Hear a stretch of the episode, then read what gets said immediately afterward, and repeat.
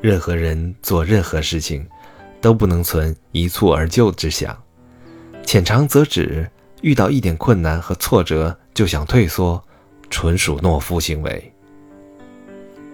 心里想到什么，就不假思索地说出来，也不顾自己所说的话会引发什么样的后果，这是不可取的。要把话说得中肯动听，达到自己心理预期的效果。就需要掌握说话的艺术。每个人都不是天生的演说家，练习说话也像做其他任何事情一样，都需要有一个循序渐进的过程。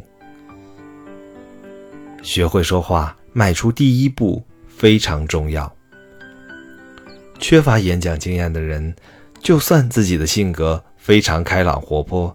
尽管在自己熟悉的家人、朋友面前讲话可以口沫横飞，但只要遇见陌生人或者面临正式的严肃场合，立刻就会变得语无伦次、含糊不清了。对于这种情况，最要紧的是克服胆怯的心理，敢于大胆地说出自己心里想要说的话。由于缺乏经验，准备也不够充分。每一个人第一次在重要场合说话，都难免会犯这样的错误，有的时候甚至会出洋相，引得别人哄堂大笑。这都没关系，是正常的。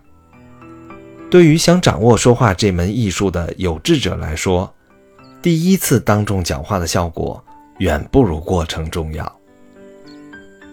想要第一次出人头地就赢得满堂彩。几乎不可能，也完全没有必要。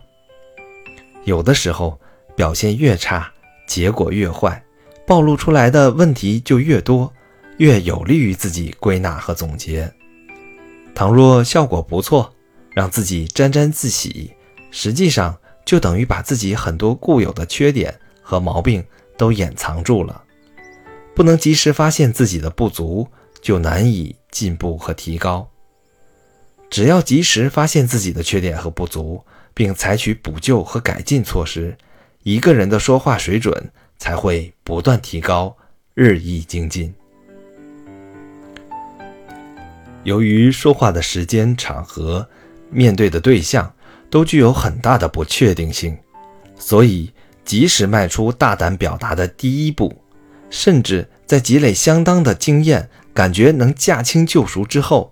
某一突发的情况，还是有可能毁掉自己的清誉。因此，我们应该始终保持谦虚谨慎的态度，并养成每次重大场合讲话之后都认真总结的好习惯。